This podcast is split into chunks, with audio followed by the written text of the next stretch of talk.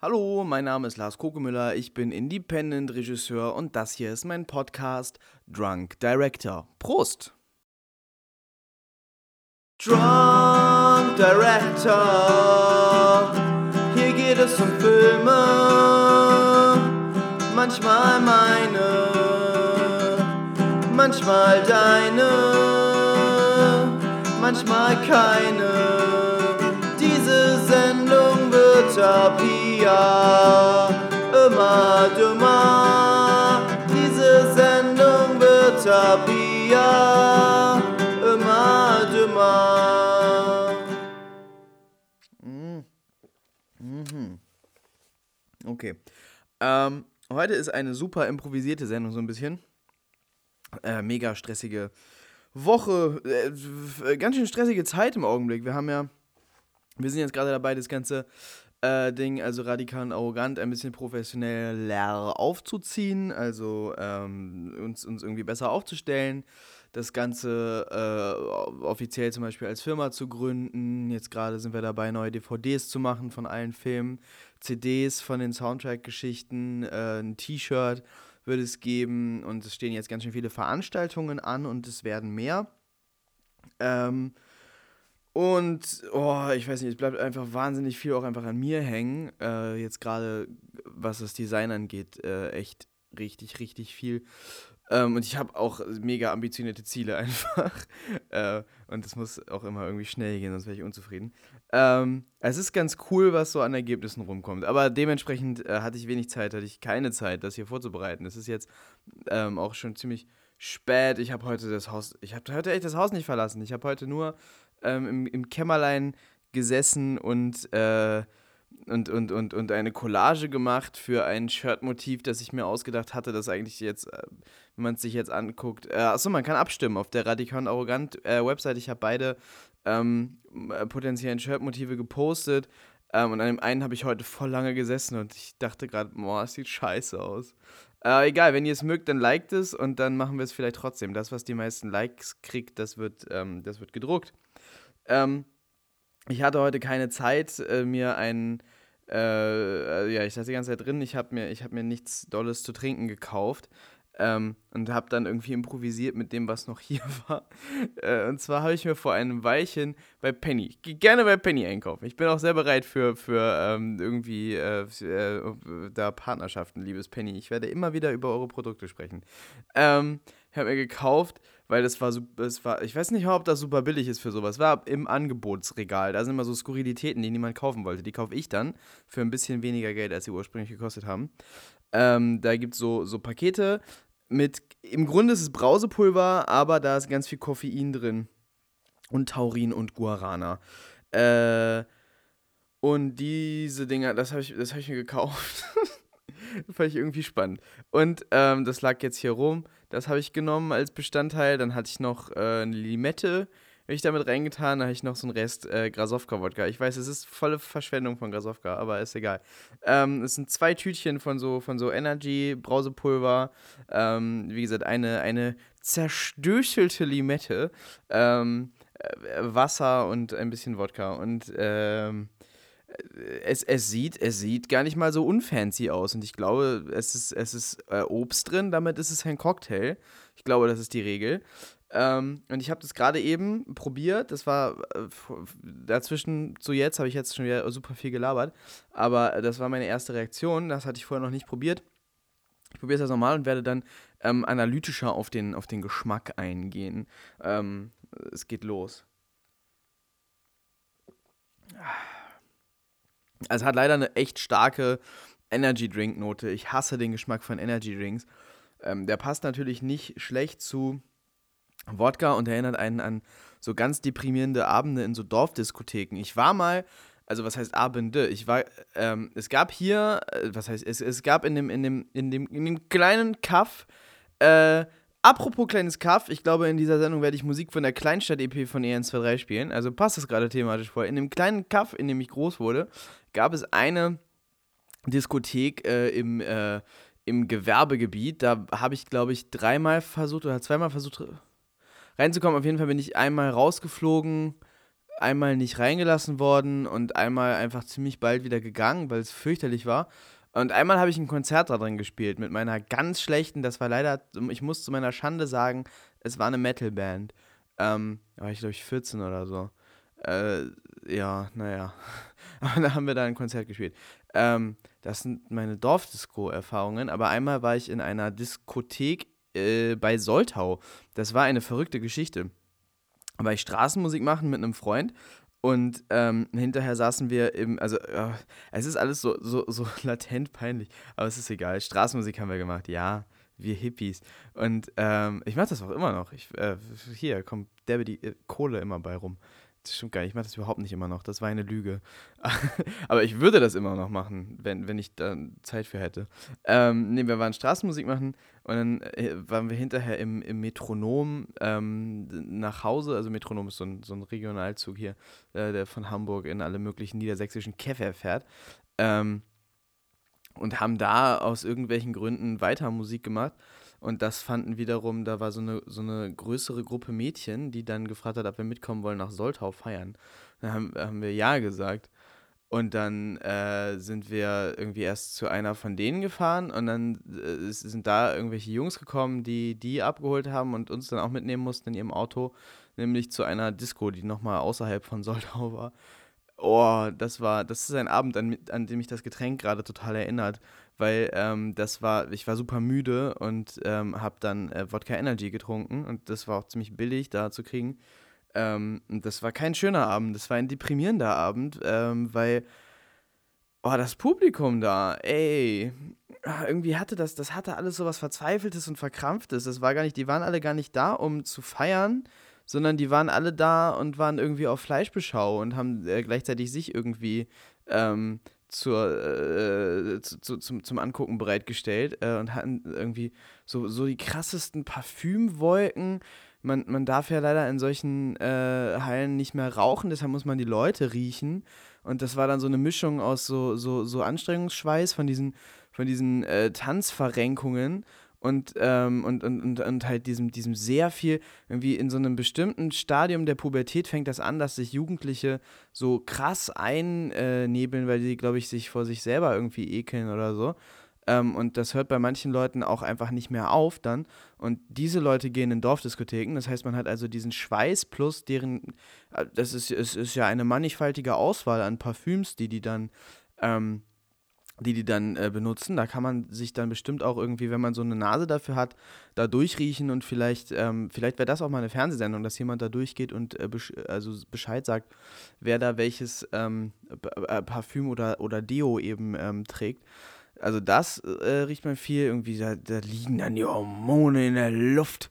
Ähm, ja, und die, und die Getränke. Und es riecht, also ich glaube, die meisten da trinken Wodka Energy oder tranken Wodka Energy und es roch deshalb ganz viel auch nach so Energy Drinks gar nicht mal so schön. Und dann, und dann, äh, David Guetta gibt es schon ganz schön lange, ne? Ich glaube, das war so David Guetta-Musik, die da lief. Ähm, also dieser Hype geht schon verdammt lange. Warum, wann hört, wann hört dieser Hype denn mal auf? Ähm, wo dann, wo dann irgendwie jeder Refrain zum Mitsingen einlädt und so und wo dann auch die, ich weiß nicht, ob man sie DJs nennen darf, aber die DJs, die da irgendwie aufgelegt haben, den Chart das, also es lief nur, das lief, es war wie Radio, wie Radio in laut gedreht. Das gibt's auch. NDR 2, äh, glaube ich, oder so, macht immer nachts so eine, so eine, ähm, wird dann aufgelegt, wie, wie, wie zur Disco. Ich glaube, das machen die dann da auch. Dass die einfach äh, NDR 2 anmachen und das drehen die schön laut. Und dann ähm, im Refrain ist dann teilweise mal äh, kurz die Musik weggenommen worden, damit die, äh, das Publikum mitsingen kann. Oh, oh, ich denke ungern daran zurück. Es, war, es ist, glaube ich, meine einzige richtig intensive Erfahrung mit Dorfdisco, ähm, von der ich erzählen kann. Äh, äh, ja, und an die erinnert mich dieses Getränk. Die Limette rettet es so ein bisschen. Es ist äh, auch sehr sauer. Mhm. Mega süß. Aus irgendeinem Grund riecht es total nach Lakritz. Ich weiß nicht, ob ich mir da Sorgen machen muss drüber, ähm, weil eigentlich, ich glaube nicht, dass das so gedacht ist. Es riecht heftig nach Lakritz. Vielleicht ist das auch die Mischung aus der Limette und, ähm, und dem Energy-Zeug. Naja, ich würde es jetzt nicht unbedingt empfehlen, das nachzumachen. Es gibt schönere Dinge, die man mit Grasowka machen kann. Grasowka ist ein wirklich, also ist vielleicht der, der eine gute Wodka. ähm, der, der, der einen sehr angenehmen Eigengeschmack hat, was ja Wodka eigentlich immer vermeidet, überhaupt einen Eigengeschmack zu haben. Da ist ja dieses ähm, Büffelgras drin. Ich lasse mich davon auch total, das ist, glaube ich, eine Marketingstrategie. Ich, ich falle da komplett drauf rein. Ähm, ich mag das super gerne. Nee, aber schmeckt wirklich gut. Es ist ein, ein, guter äh, Wodka, den man gut mit ähm, Mate mischen kann. Das sind zwei Geschmäcker, die gut harmonieren. Ähm, man muss sich da kein Energy-Brausepulver ähm, reintun. Aber wenn man so einen Podcast macht, der Drunk Director heißt und nichts, nichts zu trinken da hat, worüber, worüber, worüber es sich zu reden lohnen würde, dann kann man das schon mal machen. Ähm, und dann zwei Schlucke nehmen und das beiseite stellen. Ähm, und hoffen, dass es verschwindet von alleine. Mhm. Tja.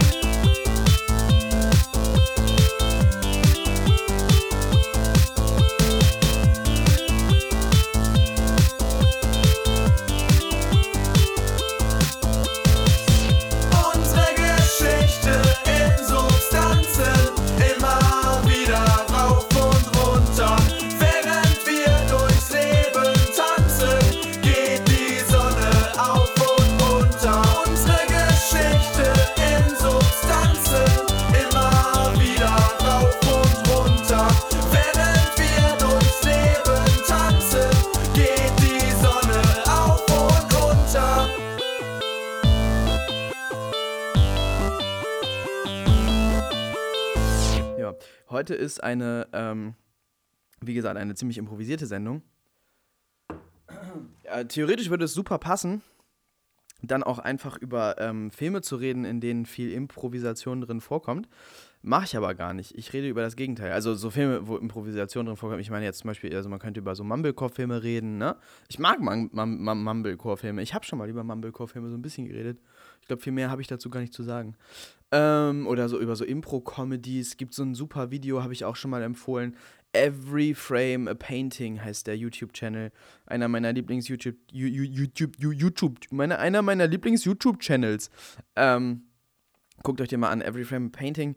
Äh, und da gibt es dieses Video How to Do Visual Comedy. Ähm, da geht es um Edgar Wright und dass er das super macht. Und da wird zum Beispiel darüber geredet, dass ähm, viel Comedy eigentlich so improvisiertes Zeug ist. Was ich auch super witzig finde. Ähm, was nur vielleicht nicht so, so ganz Kino ist, was dann da äh, zu sehen ist am Ende. Äh, wie auch immer, darüber rede ich heute überhaupt nicht. Ich möchte über das Gegenteil reden. Also jetzt das Gegenteil von so kleinen Film, das Gegenteil von Mumblecore.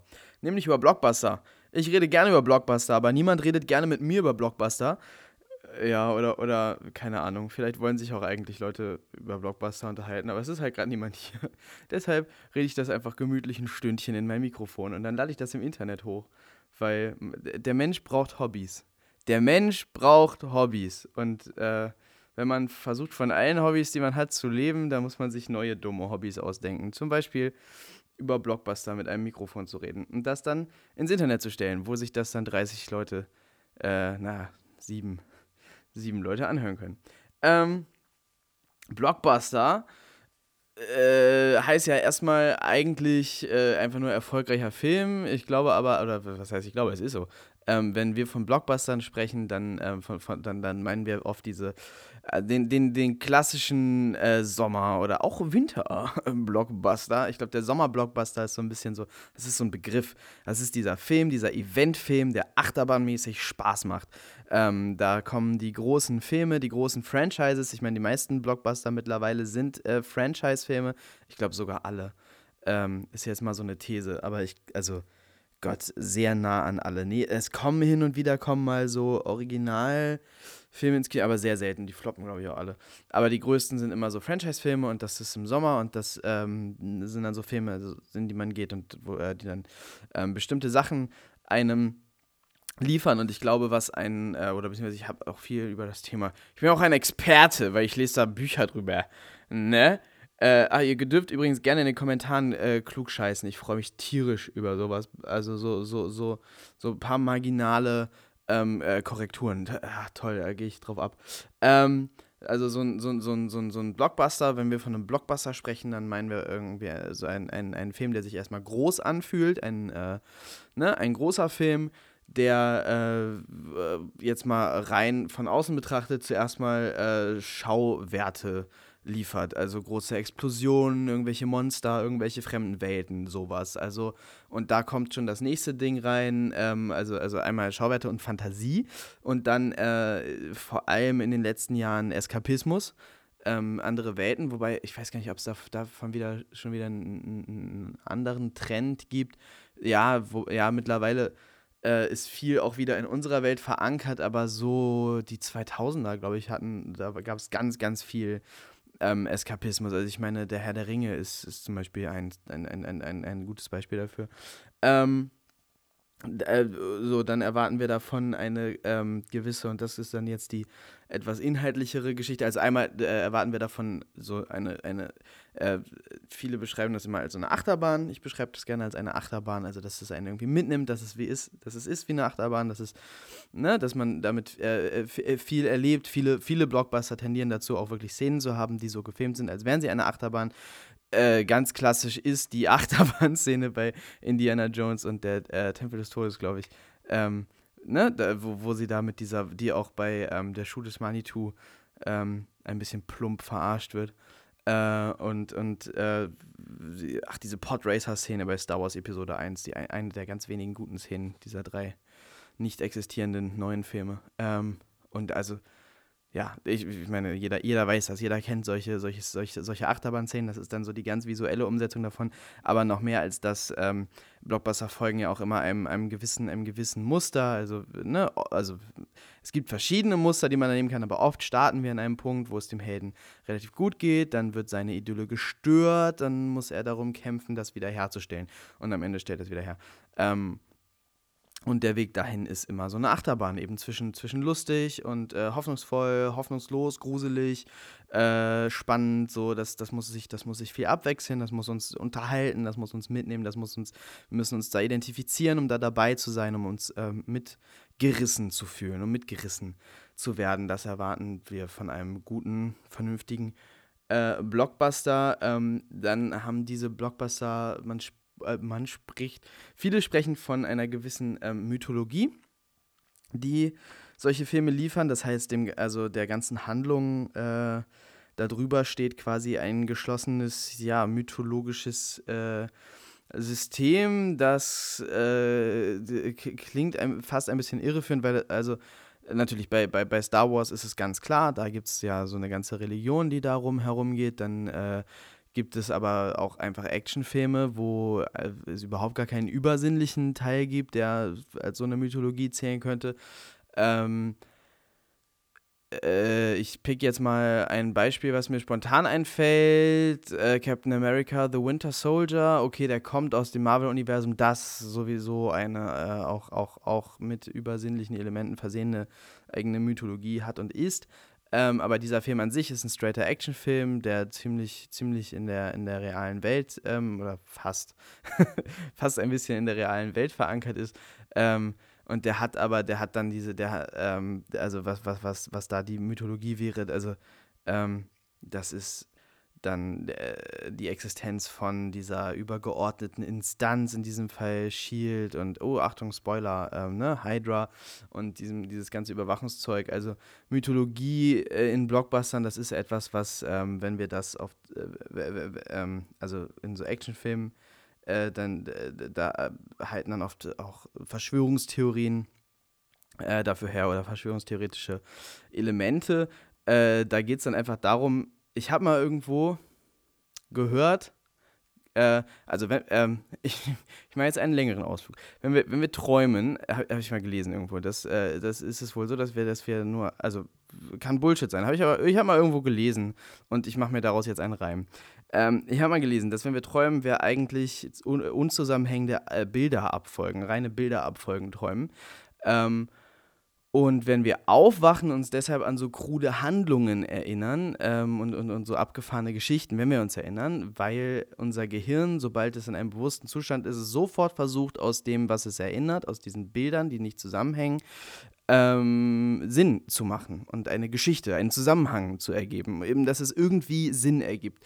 Und äh, das habe ich mir irgendwem erzählt, ich weiß nicht mehr genau wem, aber mir wurde dann gesagt, dass es wohl ähm, so sei, dass das äh, menschliche Gehirn sowieso dazu veranlagt ist, zu versuchen, aus allem Sinn zu machen. Und das, äh, das wiederum macht für mich auch super Sinn, weil das zum Beispiel auch den, äh, die Existenz von Verschwörungstheorien ganz gut erklärt, wenn man ähm, eben Dinge sieht, die, die äh, irgendwie fundamental schrecklich sind oder so und ähm, für äh, einfach eben keinen Sinn machen, dann äh, ist es vielleicht beruhigend und tröstlich für viele Leute, ähm, sich dann irgendwelche äh, Muster, irgendwelche gedanklichen Muster zu basteln, die das Ganze wieder in einen Sinnkontext einordnen, äh, wo das dann wieder, na, wo das dann wieder eben Sinn ergibt. Äh, ich habe gerade, ich äh, habe gerade ein Buch gelesen, das heißt Popularkino als Ersatzkirche, glaube ich. Ähm, wo es genau darum geht, da eben darum, dass äh, Blockbuster eben so Mythologien, äh, sinnstiftende Mythologien liefern. Ähm, ja, genau. Dieses Buch übrigens liefert, äh, ich, ich glaube, es ist in diesem Buch, in einem der Bücher, die ich kürzlich gelesen habe, stand es im Vorwort. Äh, Vorwort. Das äh, ging es darum, dass äh, der, der, der, der populäre Film zurzeit der, ähm, der Amerikaner, also der, am, amerikanische Filme sind, der Amerikaner an sich macht äh, den populären Film. Ähm, und äh, dass aus Deutschland eben vergleichbare Filme einfach nicht kommen und äh, dann hat äh, die Autorin, glaube ich, die These aus, aufgestellt, äh, also woran könnte das liegen, dass deutsche Filme Zuschauer nicht mitnehmen, nicht ähm, spannend sind für Zuschauer. Ähm, und ihre These war, dass in den USA die Psychotherapie eine ganz andere, einen, einen ganz anderen äh, die, äh, Quatsch, die Psychotherapie, die Psychoanalyse. Die Psychoanalyse einen völlig anderen ähm, Status innerhalb der Gesellschaft hat als äh, als in Deutschland, dass darüber ganz anders, viel offener, viel selbstverständlicher ähm, nachgedacht und gesprochen wird. Ähm, und dass äh, also amerikanische Drehbuchautoren äh, viel mehr mit äh, auch wenn wenn wenn auch auch sogar wenn nicht total bewusst ähm, viel mehr mit einem fundierten Hintergrundwissen äh, über Psychoanalyse an Charakterentwicklung rangehen und so entwickelte Charaktere viel mehr dazu neigen, den Zuschauer ähm, also irgendwie Identifikationspotenzial zu liefern, interessant zu sein einfach und ähm, einen irgendwie mitzunehmen. Äh, während sich deutsche Filmemacher äh, und Autoren und so weiter immer wieder selber sogar dafür auf die Schulter klopfen, ah ja, das Drehbuch ist gar nicht psychologisch, das ist eher so eher so ein soziologischer Aufsatz, den die Schauspieler ähm, rezitieren. Und das dann, und dann tatsächlich auch glauben, dass das besonders gut ist Tja, was dann auch der Grund ist, warum ihre Filme äh, äh kacke sind. Äh, finde ich total, finde ich eine, äh, eine total nachvollziehbare, gute äh, Theorie. Ähm, Würde ich jetzt einfach mal dran glauben. Macht Sinn für mein Gehirn. Ähm, finde ich gut. Ja, also das ist sowas, ein Blockbuster. Habe ich voll abgeschweift, äh, abgeschweift. Ist es abgeschweift oder abgeschwiffen? Das wäre lustiger. Ich glaube, es ist abgeschweift leider. Ähm, das ist so, was wir von einem Blockbuster erwarten.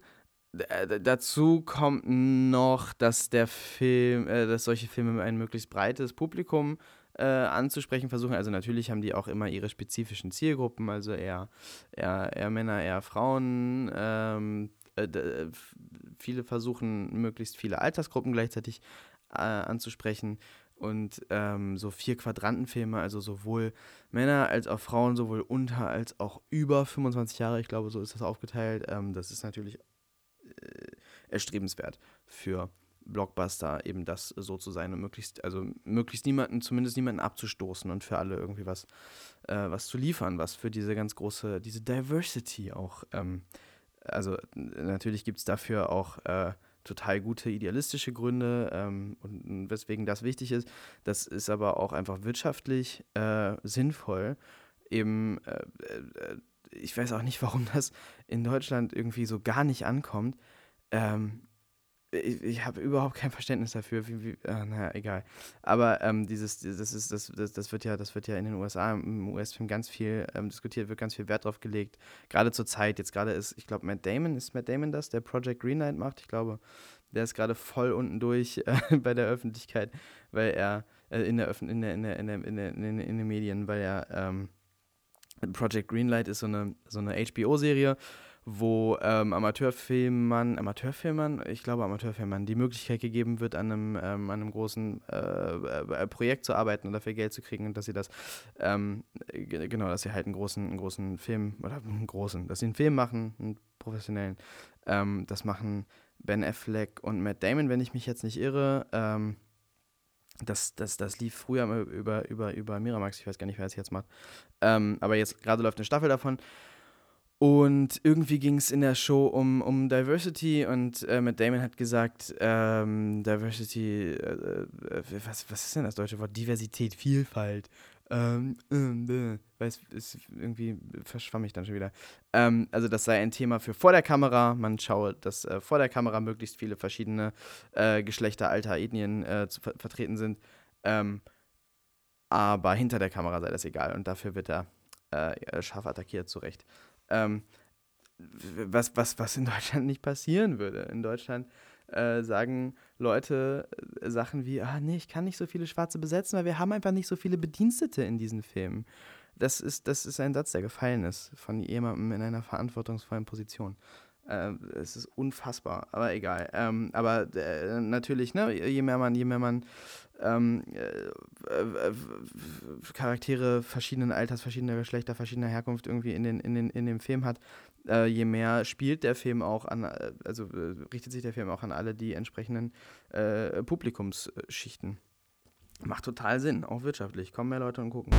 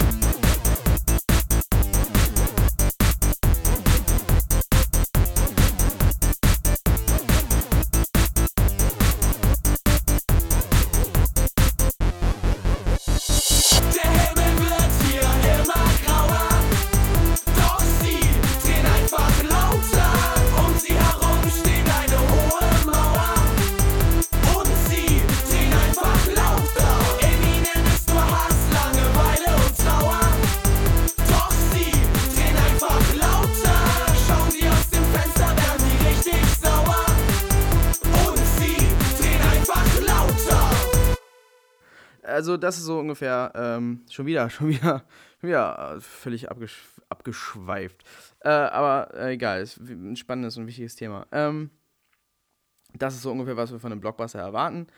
Äh, das glaube ich auch, warum viele, viele Leute, die sich dann äh, do, etwas doller für Filme interessieren, äh, dann Blockbuster doch eher ablehnen, weil die doch zu simplen Handlungssträngen neigen, den Zuschauer eher nicht ähm, anstrengen und herausfordern wollen, sondern eben leichte Unterhaltungen sein wollen. Ähm, man darüber jetzt, danach jetzt nicht äh, intensiv über sein Leben nachdenkt oder was Neues gelernt hat oder so. Ähm, also ich persönlich gucke super gerne solche Filme. Ich mag das, wenn ein Film mich unterhält.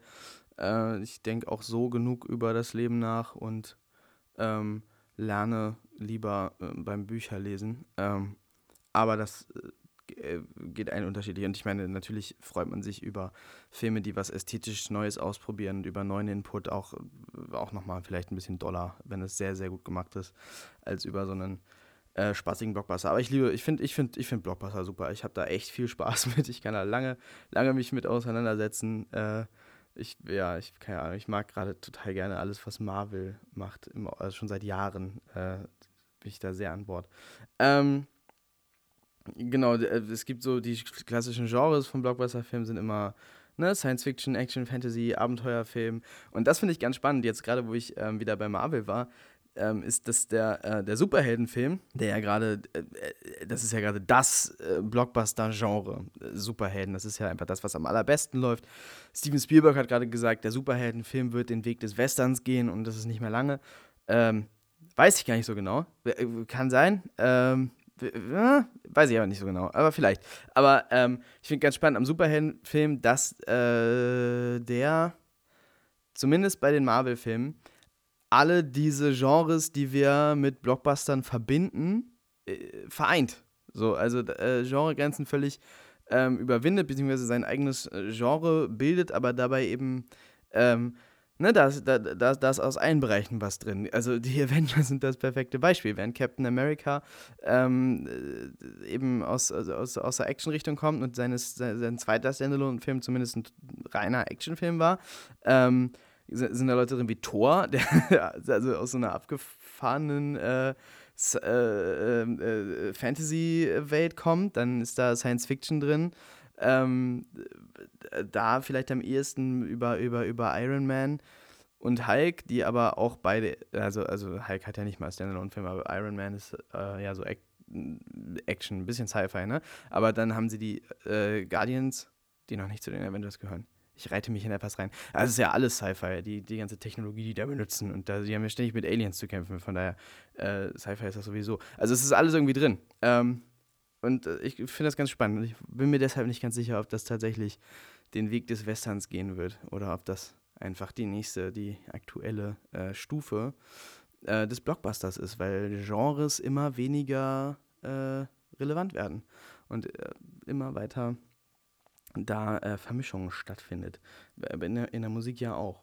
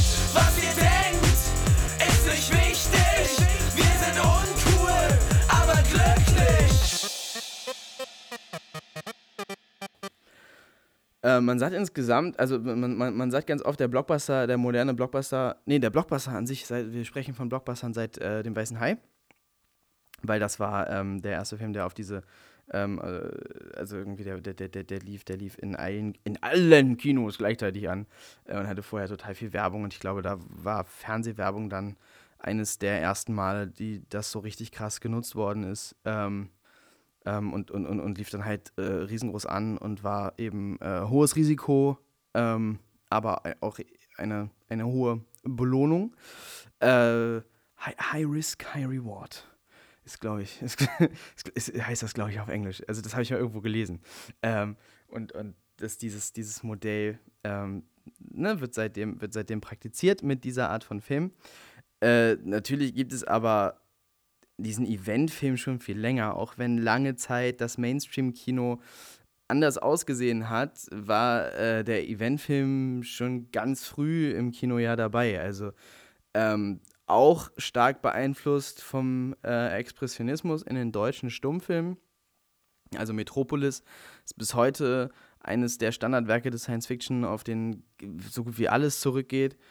Ähm, ähm, wo ich M sage, es gibt äh, von Fritz Lang natürlich noch M, äh, der, äh, die, diese, diese Noir-Filme, die jetzt nicht unbedingt in die Blockbuster-Richtung zählen, aber da auch viel beeinflusst haben und weiterhin beeinflussen. Also auch das ist ein sehr einflussreicher Film.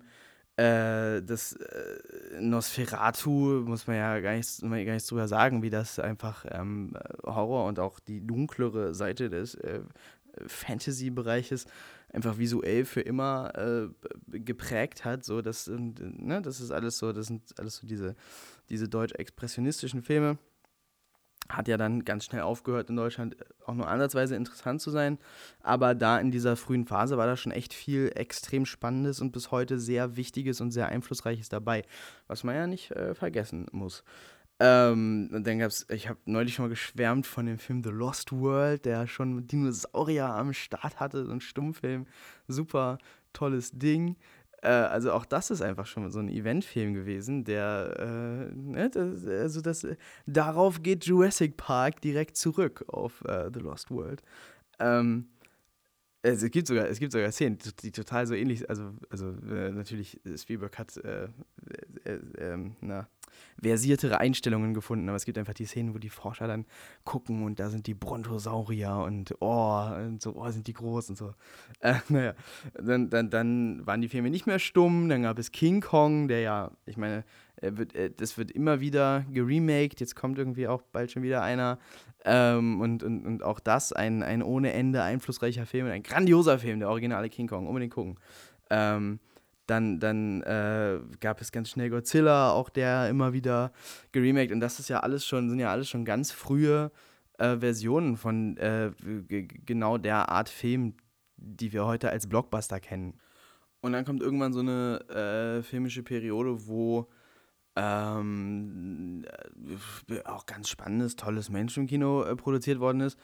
Ähm, wo ich dann aber viel spannender finde, die, die, die B-Movies, wo dann diese, diese ganzen ähm, Genrebereiche eher stattgefunden haben. Also äh, ne, das Zeug, das Roger Corman gemacht hat und so weiter. Ähm, also die dann da diese Monsterfilmkonzepte und so also weitergemacht haben und sich damit an, an ein äh, junges Publikum, das Spaß im Kino wollte, gewendet haben, mit nicht unbedingt grandiosen Drehbüchern und nicht unbedingt grandiosem äh, Production Value, aber wobei ich finde, äh, alles, was ich von Corman gesehen habe, was wo er Regie geführt hat, äh, ich nehme jetzt mal dieses Sci-Fi, na, da hat er nie Regie geführt. Aber die Sachen, glaube ich, äh, ich glaube, die Sachen, die ich gesehen habe, bei denen Corman Regie geführt hat selber, fand ich alle sehr gut. Klar, bei Death Race 2000 äh, sind irgendwelche Gummi-Applikationen an den Autos und das sieht albern aus, aber das ist ein äh, sehr guter Film. Ähm, egal wie selbstgebastelt er aussieht. Darauf komme ich später noch. Das ist der Punkt, äh, auf den diese ganze Sendung hinausläuft. Ja, ja. Es ist, äh, am Ende gibt es einen Punkt. Ähm, aber da, da, da, da hat das dann eher in diesen, ähm, ne, in diesen Autokinos ähm, stattgefunden, sich aber weiterhin einfach an genau dieses Publikum gerichtet, nämlich äh, junge Leute, die Unterhaltungsfilme wollten, die, glaube ich, in dem Zeitraum von Hollywood so ein bisschen vergessen worden sind oder ähm, zum Publikum waren, dass man sich nicht richten wollte, was ja mittlerweile einfach das Hauptpublikum ist, für das alle Filme gemacht werden, was ja auch schon wieder eine äh, Entwicklung ist, über die man sich auch ärgern kann. Aber ähm, wobei mich, ich, ich, ich, ärgere mich da nicht drüber, ich fühle mich da total angesprochen. Äh, aber ne, ich glaube, in dem Zeitraum hat, hat, hat Hollywood einfach auch, äh, war scheinbar ein bisschen zu ähm, äh, snobistisch. Ähm, um dann ja großflächig pleite zu machen, ähm, tierische Krise zu haben, wodurch dann die Autoren übernommen haben. Äh, viele von den, ne, den, den Movie Brats, ähm, die also mit den, ähm, die dann eben die Generation waren, die mit Filmen aufgewachsen waren und von Filmen beeinflusst Filme gemacht haben. Also das, äh, wofür Tarantino dann 30 äh, Jahre später berühmt geworden ist. Ne? Aber also äh, Spielberg, Lucas, solche Leute ähm, die, die sind, die, ne, ich glaube, die zählt man zu den Movie Brats. Ich äh, bin mir sicher, dass das so ist. Ich weiß, ich weiß nicht, wer offiziell zu dem, ähm, zu dem Überbegriff gehört, aber äh, ich meine, ihn in dem Kontext kennengelernt zu haben. Ähm, also die eben, genau, von Kino beeinflusst Kino gemacht haben. Äh, und dann auch beeinflusst waren vom B-Movie und vom eher trashigen Kino und vom eher von äh, dem Recht, ne, den man eigentlich als niveauvoller Filmemacher damals scheinbar nicht hatte machen wollen. Und dann ist äh, sowas wie äh, Der Weiße Hai entstanden, wo Corman sogar äh, irgendwo hat Roger Corman gesagt, oder ich glaube, das sagt er einfach in jedem Interview und immer wieder, äh, dass, dass er da gesehen hat, okay, jetzt äh, gibt es in Hollywood Leute, die mit mehr Geld und auch ähm, teilweise mehr äh, Talent äh, oder können als wir das machen, was wir machen. Und die nehmen uns jetzt unser Publikum weg. Und äh, dann gab es diese, diese Big-Budget B-Movies, also der Weiße Hai, Star Wars, Indiana Jones ähm, und alle, die diese Filme nachgemacht haben. Und das ist bis heute, was wir im Kino äh, als Blockbuster sehen. Und ähm, äh, so, ich glaube nicht mal, dass das Big Budget B-Movies sind. Ich glaube, das geht eben zurück auf diese, schon auf diese, auf diese Klassiker und Stummfilme, die ich äh, vorhin äh, gesagt habe und noch viel, viel mehr von denen. Aber ja, gut, das geht auch zurück auf, auf, auf eher so Schundzeug. Ähm, was dann jetzt halt äh, ja einfach auch, auch, auch besser geschrieben wurde und ein bisschen durchdachter angegangen mit mehr Zeit auch und mehr Geld und äh, das ist, was wir jetzt als äh, Blockbuster kennen. Ich glaube halt, das ist einfach schon, schon lange, lange da.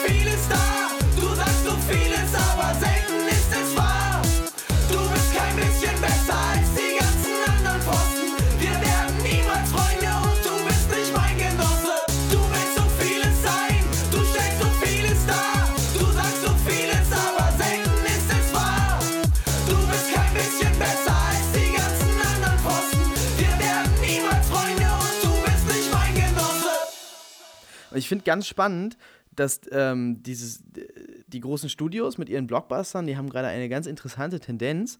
Und zwar die Tendenz, ähm, große Franchises, große Blockbuster, große Filme, die kommen, an Regisseure zu geben, die aus dem Indie-Bereich kommen und die vielfach nur einen Film vorher gemacht haben, mit total gering, geringem Budget, einen Indie-Film vorher. Ich weiß nicht, woher der Trend kommt, wer den gestartet hat. Ich finde den Trend sehr gut, weil ich finde es super spannend, mir anzugucken, was die Leute machen. Ich finde bei weitem nicht alles, was dabei rumkommt, wirklich gut. Ähm, ich, ich, ich äh, das erste Mal bewusst wahrgenommen habe ich diesen Trend bei Marvel, äh, wobei es da bis auf James Gunn ja auch nicht unbedingt äh, total unerfahrene Indie-Regisseure sind, sondern vielfach auch einfach Leute, die noch keinen großen Hit hatten. Ganz, viel, ganz viele haben sie aus dem Fernsehen sich geholt, ne? Joss Whedon, äh, die Russo Brothers, Brothers, die, Rus die Russo Brothers, ähm, also die Russo-Brüder, natürlich. Äh, also, ne, Leute, die, die, ne, von Community und, und, und, und, und, und eben Joss Whedon natürlich von äh, Buffy. Ähm, Leute, die noch keinen großen Kino-Hit hatten, und das hat ja Joss Whedon jetzt im, äh, zu, seiner, zu seiner gebrochenen äh, äh, Promotour zu Age of Ultron, wo er eigentlich überall nur gesagt hat, ich, äh, wie, wie, fertig er ist, ähm, hat er auch gesagt, so der Grund, warum die solchen Regisseuren, die eben noch nicht äh, den großen Hit hatten, die Chance geben mit ihren Franchises, ist, dass sie die Leute nicht so bezahlen müssen. Ich glaube, er hat gesagt, dass die Leute gar nicht bezahlen müssen. Ähm, also die kriegen wohl im Verhältnis zu was die Filme machen, äh, lächerliche Gagen. Und ich nehme an, dass das auch der Grund ist, warum äh, insgesamt sich, wobei bei den, bei den Budgets, die zurzeit für Filme ausgegeben werden, macht das schon wieder echt wenig Sinn, dass das äh, irgendwelche Geldgründe haben soll. Ich weiß überhaupt nicht, woran es liegt, wo, wer diesen Trend gestartet hat, woher der kommt. Äh, bestimmt weiß das irgendwer im Internet. Ich müsste es vielleicht mal googeln und erst dann darüber reden. Aber es ist egal. Es ist, ich, es ist Drunk Director, da darf auch ganz viel Müll dabei sein. Das ist ja auch Konzept der Sendung. Ähm, drunk eben, ne? Man redet dann nicht so die klügsten Sachen. Aber ähm, äh, ein paar von den Independent-Regisseuren, also die große Sachen direkt bekommen haben, um mal, ne, das stimmt nämlich wirklich. Mark Webb ne, von, von 500 Days of Summer, den ich grandios finde, zusammen mit Scott Pilgrim, äh, einer der, ein, äh, naja, wobei, nee, an Scott Pilgrim kommt er natürlich absolut nicht ran, aber, aber ähm, ich habe den ungefähr zu derselben Zeit gesehen und fand den wahnsinnig gut. Doch, 500 Days of Summer ist auf jeden Fall auch einer von meinen Lieblingsfilmen. Oh, neulich habe ich, ähm, Neulich habe ich American Ultra geguckt von Max Landis. Ich finde Max Landis ziemlich cool. Ähm, guckt euch mal Interviews von ihm an. Das ist der Regisseur von äh, Chronicle. Äh, Regisseur, Bullshit, der, der Drehbuchautor von Chronicle. Ähm, äh, der Sohn von äh, äh, John Landis, Max Landis. Ähm, ich finde ihn super. Ich finde ihn äh, sehr, sehr unterhaltsam in allen Interviews. Der hat oft recht, redet oft Quatsch, ist immer unterhaltsam, total sympathischer Dude. Ähm, und der hat, äh, der hat einen Film geschrieben, der heißt American Ultra. Äh, der ist so, ich glaube, der ist gar nicht mal so gut angelaufen, gerade in den USA. Er war ziemlich stolz darauf, dass es halt ein, ein Film ist, der äh, original ist und nicht irgendwelches Material adaptiert oder zu einem Franchise gehört. Er meint, das ist halt ähm, wahnsinnig selten, dass das überhaupt noch gemacht wird. Sehr, sehr coole Prämisse. Jesse Eisenberg als, ähm, als, als totaler Kiffer, ähm, der irgendwie ich weiß auch nicht, mit dem ist, mit dem ist irgendwas gemacht worden, der ist irgendwie äh, in Wirklichkeit ein, ein Killer-Agent von der äh, CIA und der wird nun aktiviert, der weiß es selber gar nicht, hat selber gar nicht, weiß selber gar nicht, was, was mit ihm los ist, aber er wird dann so eine, so eine Killermaschine. Und der sah in dem Trailer aus, hat da, also bei dem Trailer hatte ich so ein, so ein Scott Pilgrim-Gefühl und dachte, Alter, das ist richtig geil. Das hat so, so, so, ein bisschen so eine Love Story drin, hat so einen Loser-Nerd-Charakter als Hauptfigur, hat so Action drin, wirkt quirky, wirkt aber auch irgendwie, wirkt einfach richtig cool. Ähm, super, super Trailer-Soundtrack und so. Äh, und, und, hatte so die Hoffnung, okay, endlich, endlich, endlich sehe ich den nächsten Film, den ich genauso gut finde wie Scott Pilgrim. Und ähm, es ist ein sehr guter Film. Aber Ah, na egal. Aber ich habe, ähm, also, also er ist viel ernster als der, als der Trailer ähm, einen vermuten lässt. Das ist kann ich mir sogar vorstellen, dass es für viele Leute eher was Gutes ist. Der Film ist äh, in der Kritik nicht so gut weggekommen. Kann ich nicht so ganz nachvollziehen. Ich finde den Film wirklich sehr gut. Aber ähm, er ist viel ernster, als ich gehofft hatte. Ich bin da falsch, unter, unter, falschen, unter falsche Voraussetzungen dran gelockt worden. Ähm, und irgendwie habe ich da die traurige Feststellung gemacht, dass wahrscheinlich nie wieder, vielleicht, vielleicht nie wieder ein Film so perfekt ähm, äh, meinen Geschmack treffen wird wie Scott Pilgrim. Voll, voll der traurige Gedanke, oder? Ich hoffe, na, ich, ich mache jetzt einfach, im, im Dezember machen wir einen Film, ähm, den ich sehr mit Scott Pilgrim im Hintergrund äh, mir ausgedacht habe und dass ich was machen möchte, was völlig anders ist als Scott Pilgrim, aber ähm, das, das bei mir das anspricht, was Scott Pilgrim angesprochen hat. Ähm, vielleicht mache ich mir dann einfach meinen, meinen nächsten Lieblingsfilm selber. Aber ja, es wäre voll schade. Ne? Egal, Mark Webb äh, hat 500 Days of Summer gemacht. Zu, zurück zum Thema. Mark Webb hat 500 Days of Summer gemacht und äh, dann direkt äh, den sehr beschissenen äh, Amazing Spider-Man. Äh, sehr beschissen. Ah, doch, ich fand die schon echt, echt kacke. Ich hatte vor allem richtig große Hoffnung an äh, Mark Webb. Ich dachte, geil, der macht uns jetzt 500 Days of Gwen Stacy. Aber Nein, es war, es war laut und es sah aus wie ein Videospiel und auch schon, auch schon die ersten Teaser, dann irgendeiner war sogar aus Spider-Man Ego-Perspektive und ich dachte immer noch, nein, nein, nein, das wird bestimmt gut, das wurde nicht. Es war auch kein, kein totales Desaster, aber es, Puh, also ja, der beste Spider-Man-Film bleibt halt auch einfach äh, Spider-Man 2 von Sam Raimi. Und, aber das ist einfach auch ein grandioser Film. Und warum sollte man überhaupt noch Spider-Man-Filme machen, wenn es den Film gibt? Ich weiß auch nicht, was Marvel jetzt mit Spider-Man macht. Ich hätte mich gefreut, wenn sie gesagt hätten, äh, Miles Morales wird der nächste Spider-Man, statt, statt jetzt nochmal irgendwie ein Peter Parker.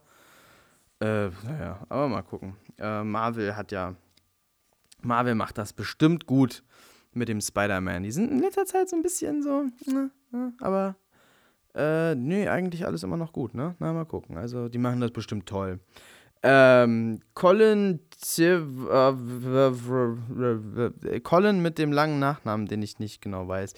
Ähm, ihr wisst, äh, der Regisseur von Safety Not Guaranteed, den ich grandios finde. Ich finde, äh, ich, bin, ich bin auch großer Jake Johnson Fanboy, deshalb finde ich Safety Not Guaranteed auch so, so großartig. Also Safety Not Guaranteed, ähm, auch was, was man, was man äh, auf jeden Fall mal geguckt haben sollte.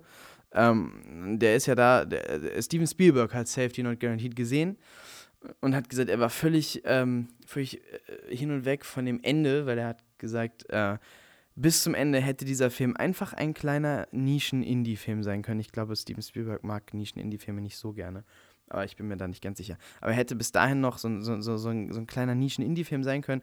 Und dann kommt das Ende und der Film ähm, wird damit zu einem Mainstream-tauglichen, äh, ja, Blockbuster-tauglichen Film. Also geht in, diesen, in diese Richtung.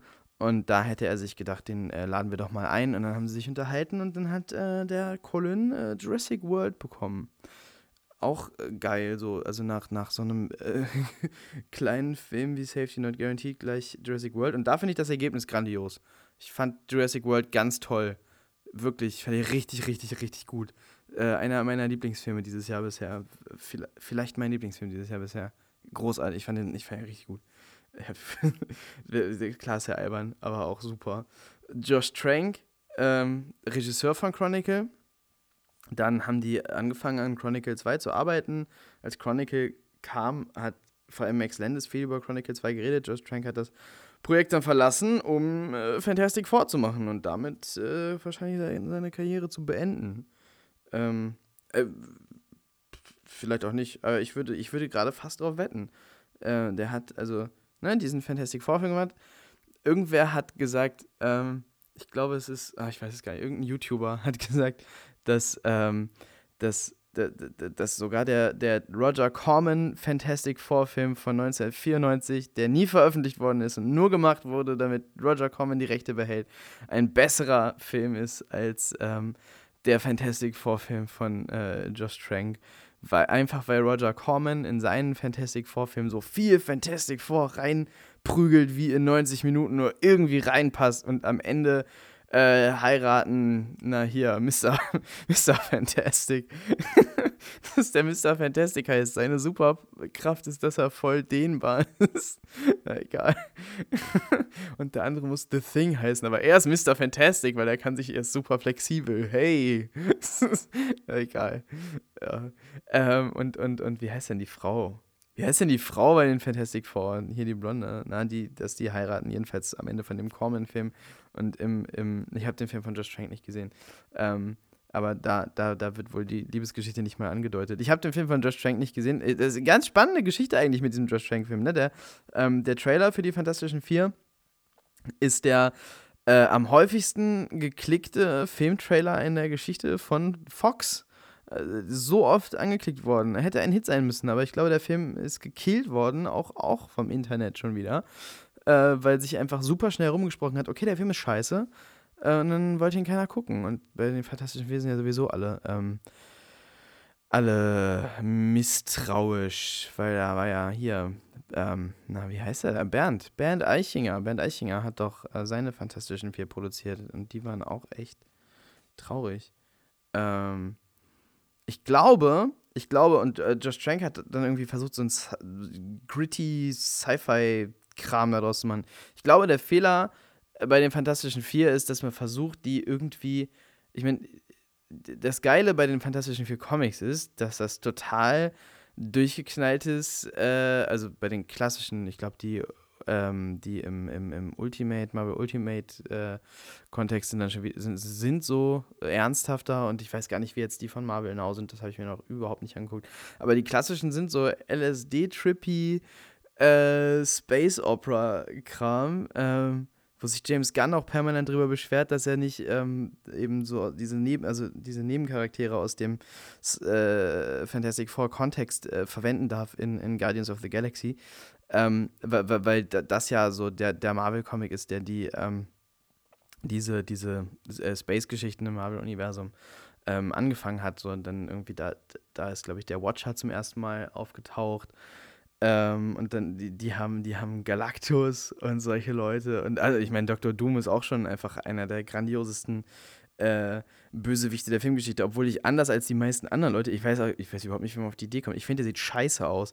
Ich weiß nicht, warum alle finden, dass er so großartig aussieht. Ich, äh, das ist äh, das Vorbild zu Darth Vader, by the way. Aber er, sieht, also, er hat so eine, so eine komische Blechmaske mit Schrauben dran. Ich weiß nicht, warum alle finden, dass er total großartig aussieht finde ich überhaupt nicht. Dann auch so ein grünes Kostüm. Ist trotzdem ein ganz toller Bösewicht, weil der, ähm, das ist so ein, so ein gut, äh, so, ein, so, ein, der, so einer, der auch der Held der Geschichte sein könnte. Ich finde, ja, der ist gut. Ähm, aber äh, ich, ich glaube, die Fantastischen Vier müsste man angehen wie diese klassischen Comics und halt so einen, so bunten, überdrehten, LSD-trippy äh, Space-Opera-Film draus machen. Ähm, und dann, und dann, und dann bitte mit Galactus und nicht als, als äh, komische große Wolke, wie im, ähm, in, dem, in dem zweiten Fantastische Vier-Film von äh, Bernd, Bernd, Bernd Eichinger, sondern äh, eben als dieser lustige, dickliche Typ im äh, rosa Kostüm. Ich, ich finde das super. Als, äh, ich, ich, würde, ich würde das so machen. Ich würde das total bunt angehen und da so einen äh, Space Opera Film draus machen. Ich meine, Guardians of the Galaxy hat doch gerade auch gezeigt, dass das funktioniert und gerade in einer Zeit, in der jetzt Star Wars zurückkommt und so, ich glaube, Space Opera das, äh, funktioniert im Kino. Und warum macht man dann ausgerechnet aus den Fantastischen Vier, die albern sind? Kann man, Mr. Fantastic ist super, super, äh, kann ich toll dehnen. Äh, hm? Es ist albern, es ist ein albernes Franchise, wenn man das so ernst nimmt und da irgendwie versucht, irgendwas Gruseliges und Ernstes draus zu machen. Nee, warum? Dann macht es doch keinen Spaß mehr. Äh, habe ich, hab ich kein Verständnis für. Josh Trank, naja, nachdem sein Film so, so verrissen worden ist und so gefloppt ist, hat er dann auch noch auf Twitter gepostet, er hätte vor einem Jahr ähm, eine grandiose Version davon gehabt, aber, aber ich, ich, glaube, certain people don't want you to see it. Oder, oder, na, nee, gar nicht. Einfach nur, you'll probably never see it. Äh, also, warum man dann irgendwie ähm, das Studio angreifen muss ich glaube das, dass, ich meine, Josh Trank äh, hatte vorher, hat vorher einen kleinen Film gemacht und ja, das war ein Hit, aber damit hat er natürlich ein, einem der größten äh, Franchises der Welt ähm, den Executives bei Fox gegenüber gar nichts zu sagen. Na klar, und natürlich werden die ihm da ganz viele Entscheidungen abgenommen haben ähm, und seine Richtung kaputt gemacht haben und gesagt haben, so geht das aber nicht und du musst es aber so machen und das muss ein Setup sein für, für eine lange Reihe. Also ähm, mach mal, dass da nicht so viel passiert und so, was ja das Hauptproblem mit dem Film zu, äh, zu sein scheint. Ähm, aber naja, äh, ich weiß nicht, ob ich anstelle von Fox dann wieder mit jemandem zusammenarbeiten würde, der mir einen riesen Flop äh, abliefert und sich dann öffentlich über mich beschwert. Ich glaube, von Josh Trank hört man so schnell nicht wieder was. Aber mal gucken, vielleicht, vielleicht irre ich mich auch total. Ähm, ich fand Chronicle richtig, richtig grandios. Richtig gut. Von daher wäre das ja auch schön, wenn man, also, ne? Aber ich, ich glaube, dass, dass, es, dass es nicht immer der, der, der, der sinnvollste der gesündeste Schritt ist, äh, von so einem kleinen Film direkt zu so einem Riesending zu kommen, weil man auch einfach zum Beispiel äh, äh, ne, den, den Executives gegenüber gar nicht so viel äh, zu sagen hat unter Umständen. Gareth Edwards hat Monsters gemacht, den ich auch ganz toll finde. Ähm, sollte, sollte man geguckt haben, gibt es einen zweiten Teil von, habe ich gerade in der Videothek gesehen. Werde ich mir auf jeden Fall angucken. Habe ich schon drüber gelesen, dass er nicht so gut sein soll wie der erste, aber welcher zweite Teil ist das schon? Monsters fand ich richtig gut. Äh, spannend dabei, Gareth Edwards ist eigentlich ähm, äh, Visual Effects äh, Mensch und der hat, äh, der ist, der ist mit ein paar Schauspielern ähm, quasi auf so einen Roadtrip gegangen, ich glaube irgendwie durch Mexiko und hat das Ganze selber gefilmt mit seiner, mit seiner Kamera. Ähm, und hat die improvisieren lassen. Es gab gar kein äh, richtiges Drehbuch und hat die auch mit Passanten improvisieren lassen.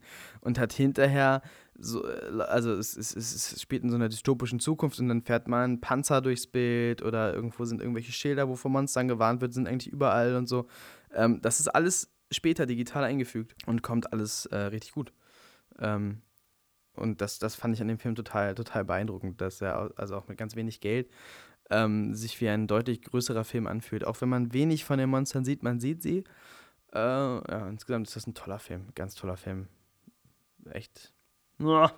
Den mochte ich. Irgendwer meinte, äh, ja, aber das improvisierte Schauspiel, das trägt nicht so richtig und die Dialoge sind nicht so toll und das ist nicht alles so on point. Weiß ich gar nicht, finde ich gar nicht so. Ich finde es wirklich, ich fand den wirklich gut und wirklich, wirklich schön. Also ja, könnte alles anrührender sein. Vielleicht hätte man da wirklich ein Drehbuch schreiben sollen. Ähm, aber ist schon echt gut so, so wie er ist. Und danach eben äh, Godzilla, den ich immer noch nicht geguckt habe. Ich habe ähm, hab den hier irgendwo rumliegen ähm, und werde den, will den gucken, werde den gucken, der ist so mega lang. Ich habe nie genug Zeit, den zu gucken. Ähm, stattdessen rede ich in, in, in, mein, in mein Mikrofon. Ich rede lieber über Blockbuster, als mir die Zeit zu nehmen, sie zu gucken. Ähm, dann äh, gibt es jemanden, der heißt Jordan Vogt Roberts. Und ich habe seinen ersten Film nicht gesehen. Der heißt Kings of Summer.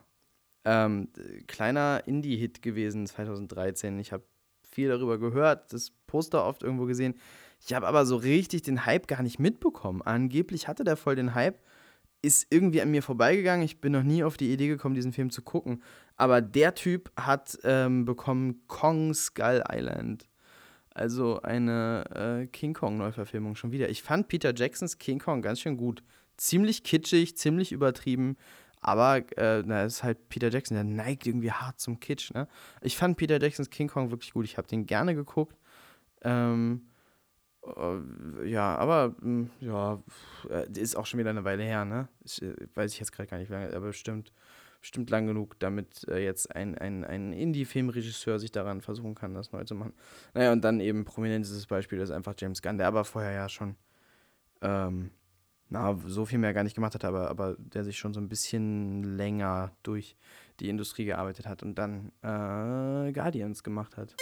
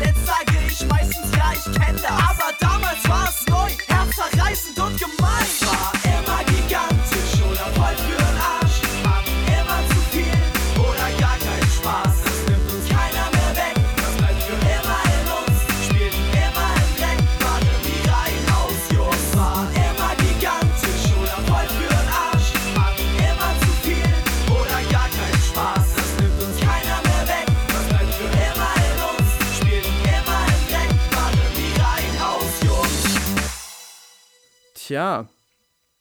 Und ähm, der Punkt, auf den das Ganze hinausläuft, ähm, ist, und, und, und da, da, möchte ich ganz kurz nochmal auf äh, Roger Corman zurückkommen und das, was ich gesagt habe über Death Race 2000, dass da also die Autos mit äh, Applikationen aus Gummi herumfahren, was aber dem Film überhaupt keinen Abbruch tut. Das sieht natürlich nicht alles super echt aus und nicht alles super toll aus. Der Film macht riesigen Spaß. Der Film nimmt sich dabei nicht ganz so ernst. Der Film weiß natürlich um seine Beschränkungen. Der Film macht super viel Spaß. Der ist ganz toll erzählt. Ähm, hat, ein, hat ein super Tempo, ist super unterhaltsam. Äh, sollte man auf jeden Fall geguckt haben. Death Race 2000. Ähm, ich glaube, auf Deutsch heißt er Frankensteins Todesrennen. Nicht davon irritieren lassen. Hat nichts mit Frankenstein zu tun. Ich weiß nicht, äh, irgendwie deutsche Titel haben, da ist oft mal Frankenstein mit drin. Irgendwie bei diesen Godzilla-Filmen, da ist auch dann ständig die Rede von Frankenstein. Ich weiß gar nicht, ob, ob, ob, ob das auch eine rein deutsche Sache ist, muss ich mal recherchieren.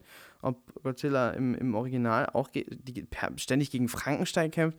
Aber jedenfalls, also Frankensteins Todesrennen ist Bullshit. Das hat nichts mit Frankenstein zu tun. Ich weiß nicht, wie man, wie man auf die Idee gekommen ist, da Frankenstein zu sagen. Das, das macht keinen Sinn. Bestimmt haben sie auch einfach irgendeinen Charakter dann einfach Frankenstein genannt. Vielleicht heißt auch irgendein Charakter im Original Frankenstein. Das schreibt mir jetzt jemand in die Kommentare und stellt mich total bloß. Meiner Meinung nach ist das ein total schwachsinniger Titel. Death Race 2000, grandioser Film. Ähm, nee, und, und, und, und eben das, da, äh, gerade der Fakt, dass dieses, was, was wir heute als äh, Blockbuster sehen, ganz lange so im, im, im, im Schund- und Schmutzbereich, im Low-Budget-Bereich eigentlich nur stattgefunden hat, ähm, finde ich, zeigt sich ganz gut, dass man für diese Art von Geschichten und diese Art von Film ähm, gar nicht das große Geld braucht, dass es darum am Ende des Tages nicht geht. Natürlich, wir sind alle gegangen und haben Avatar geguckt wegen der tollen neuen 3D-Technik. Klar.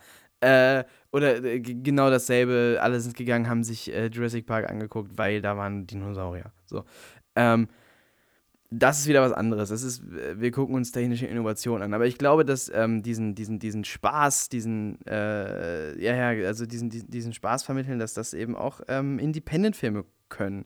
Und dass Indie-Film nicht immer nur ähm, entweder, entweder in so eine, in, also in, in, in eine Nischenecke gehen muss, also dann irgendwelche Horrorgeschichten erzählen muss, oder ähm, in die andere Nische gehen und irgendwelche ähm, äh, Dramen machen oder eben irgendwelche äh, ver- äh, gut verträglichen Komödien, die dann vielleicht mal aus der Nische rauskommen, sondern dass Indie-Film eigentlich auch äh, so einen Blockbuster-Plot haben kann und dass man sich da ähm, äh, auch eigentlich erzählerisch nicht durch das Budget beschränken lassen muss. Also das, äh, das ich finde diesen Lego-Film zum Beispiel total charmant, ähm, gerade weil er diese, diese gigantischen Action- äh, äh, Bayham im Kinderzimmer äh, inszeniert. Ähm, so, und, und, und, ich glaube, ich finde, äh, also ich mag ja gerne selbst gebastelte Filme. Und wenn man, wenn man was gut erzählt, so wie zum Beispiel Death Race 2000, äh, ich glaube, dann hat das einen richtig geilen eigenen Charme und ich glaube, es könnte Indie-Film total voranbringen, wenn man mal versuchen würde, wenn man mal anfangen würde, ähm, äh, Stichworte, also ne, wenn, wenn der Blockbuster-Film castet die äh, Regisseure direkt weg vom, vom Indie-Film.